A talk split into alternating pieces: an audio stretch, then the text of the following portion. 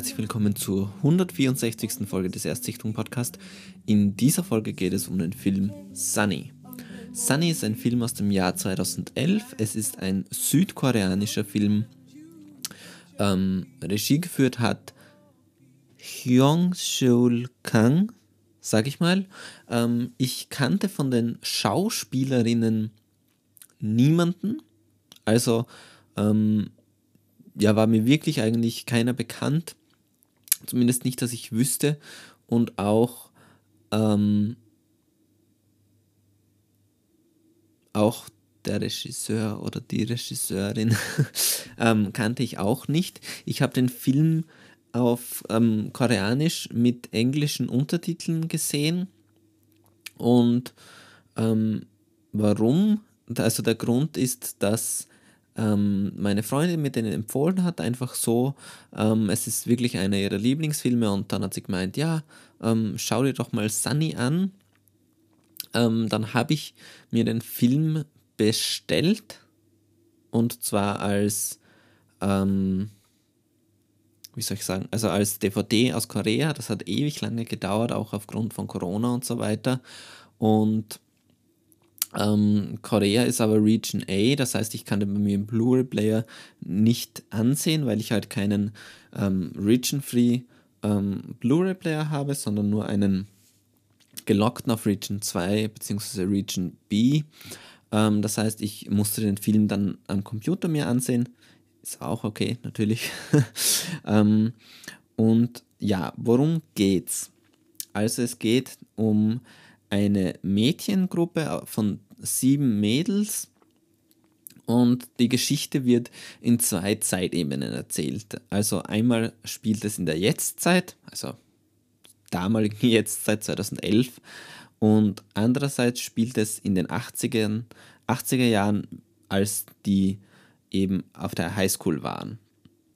Also 25 Jahre ähm, sind da dazwischen, zwischen der Jetztzeit und der Highschool-Zeit. Und ähm,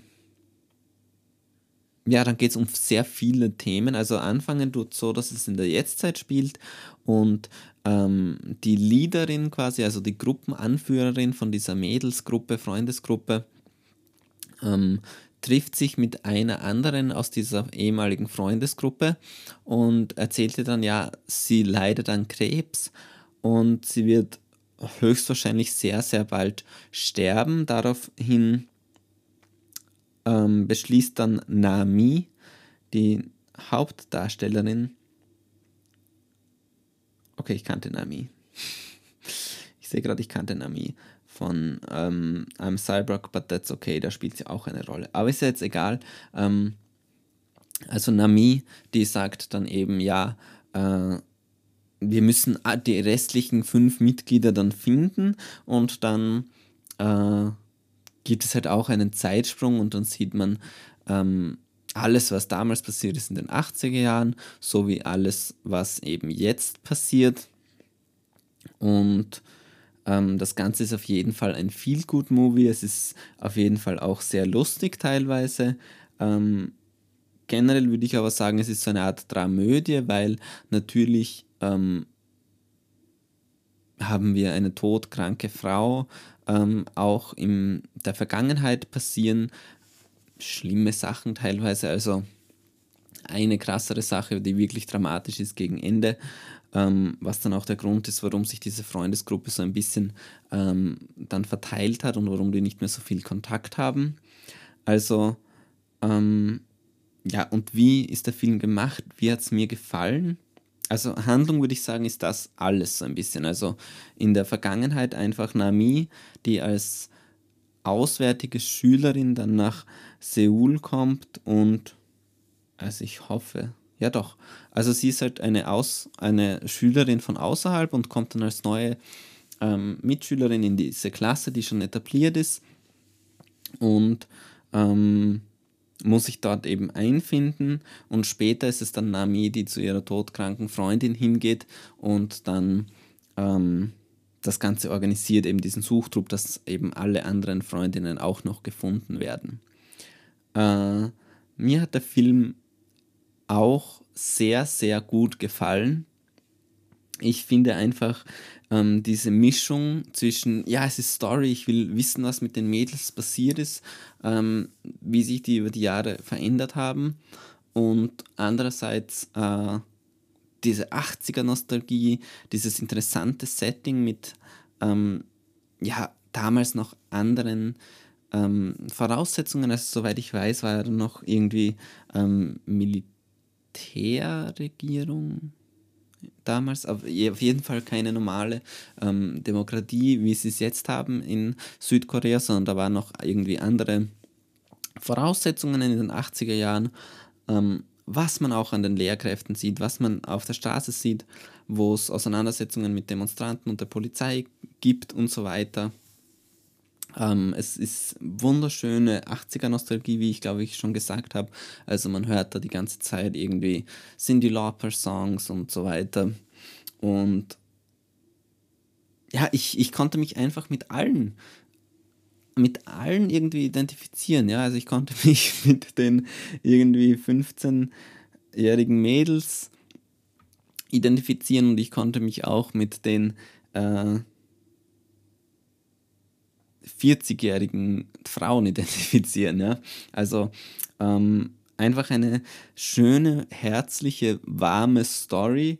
Äh, teilweise so ein bisschen überdreht, aber jetzt auch nicht zu krass. Es ist auch nicht ähm, so dieser übertriebene, typische Kitsch drinnen, dieser Extreme, wie man es teilweise aus koreanischen Serien oder so kennt, sondern ähm, es ist wirklich ein ein sehr, sehr guter Film für mich. Äh, interessant ist noch, es gibt dann noch ein ähm, japanisches Remake von dem Film, das dann äh, sieben Jahre später gekommen ist, also 2018. Und das fand ich so ein bisschen komisch, dass es das gibt irgendwie. Beziehungsweise ähm, ganz so ist es auch nicht. Ich würde sogar eher sagen, dass es komisch ist, dass es nicht schon vorher ein Remake gegeben hat. Ja? Also, ähm, wie soll ich das jetzt erklären? Äh, ich glaube, man versteht schon. Ich finde, dass das einfach so ein Konzept ist, ähm, was sich sehr leicht auch auf andere Länder übertragen lassen würde. Klar habe ich jetzt gesagt, diese Voraussetzungen, wie es damals in dem Land so, ähm, vor, was da vor sich gegangen ist und so weiter, spielt auch eine große Rolle für die Handlung. Ähm, allerdings jetzt auch nicht so übermäßig. Also man könnte das auf jeden Fall auch auf Deutschland oder Amerika und so weiter ähm, transportieren und da ein, ein Remake eben in anderen Sprachen machen. Oh my.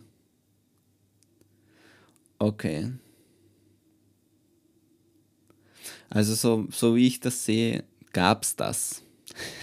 so wie ich das sehe, gab es das sogar. Ähm, Bebas. Jakarta. Okay. Ähm, also so wie ich das sehe, gab es da sogar auch andere Remakes davon. Interessant, interessant. Ähm, ja, aber ähm, würde mich auch nicht wundern, wenn das jetzt so wie, ähm, wie hieß der Film Das perfekte Geheimnis. Also ich weiß nur noch, dass die Netflix-Version hieß Le Jeu. Ähm, und das ist ja ein italienischer Film, glaube ich, im Original. Dieser Film, wo eben auch diese Freundesgruppe zusammensitzt und dann legen alle ihre Handys auf den Tisch und jede Nachricht muss vorgelesen werden. Ähm, da ist es ja auch so, dass ähm, das ein Film ist, der innerhalb von wenigen Jahren irgendwie 18 Verfilmungen oder so erlebt hat, weil jedes Land gefühlt, das so ein bisschen Kino macht, ähm, seine eigene Version davon gedreht hat, sein eigenes Remake. Und dafür würde sich so eine Geschichte wie Sunny eigentlich auch ähm, ja, sehr eignen. Das wäre wirklich prädestiniert dafür, weil es ist so eine einfache Geschichte irgendwo und sie ist aber so wunderschön erzählt. Ja. Es hört sich jetzt vielleicht so ein bisschen kitschig an für den einen oder anderen, aber ich kann Sunny wirklich nur wärmstens empfehlen. Ähm, war auch so ein bisschen eine Überraschung, weil es am Anfang doch so ein, ähm, ja, ich hatte so ein bisschen Angst, dass ich jetzt zu viel erwarte oder so. Aber ähm, alles in allem hat mir Sunny wirklich sehr, sehr gut gefallen und ich kann es nur jedem empfehlen, ähm, auch für Jungs, sage ich mal, ähm, muss man sich nicht schämen, wenn man den Film toll findet. Ja, vielen Dank fürs Zuhören. Hört Podcasts, schaut Serien, schaut Filme, lest Bücher.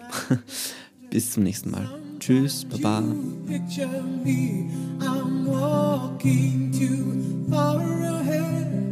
You're calling to me. I can't hear what you said, and then you say, Go slow. I fall behind the second